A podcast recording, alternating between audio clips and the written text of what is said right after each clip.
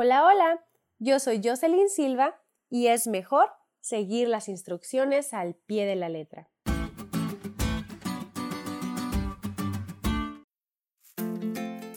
Hoy te quiero contar una anécdota que nos ocurrió a mis primas y a mí hace algunos años. Recuerdo que iba a ser el cumpleaños de nuestra abuelita y decidimos que queríamos regalarle un pastel hecho por nosotras mismas. Hacía más o menos un mes que yo había ayudado a hacer un pastel en casa de unos familiares así que según yo conocía los pasos y los ingredientes, por lo que no nos molestamos en buscar una receta.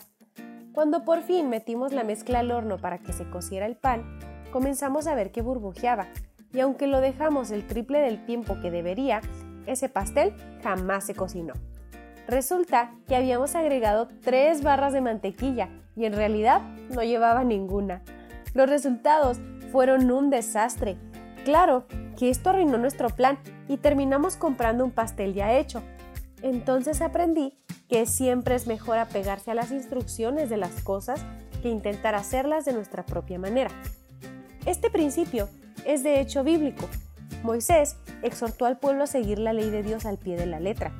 No debían añadirle ni quitarle absolutamente nada, porque entonces los resultados serían desastrosos, igual que con nuestro pastel. Desde tiempos remotos, ha existido un enemigo que de manera incansable y perseverante ha intentado convencer a la humanidad y al universo entero de que la ley de Dios no es perfecta y por tanto necesita ser revisada y cambiada. Sin duda, esto es una aberración sin sentido.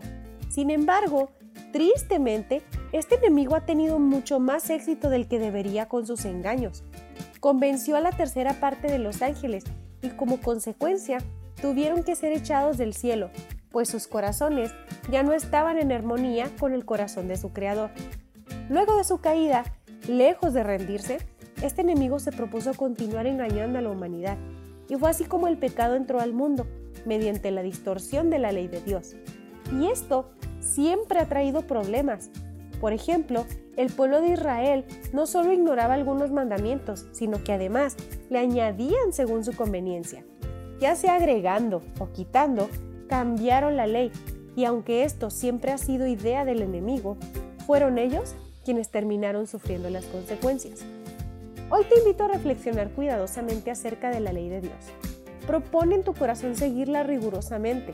Recuerda que así como no seguirla trae malas consecuencias, seguirla trae grandes bendiciones.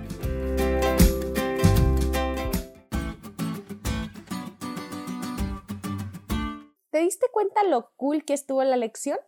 No te olvides de estudiarla y compartir este podcast con todos tus amigos.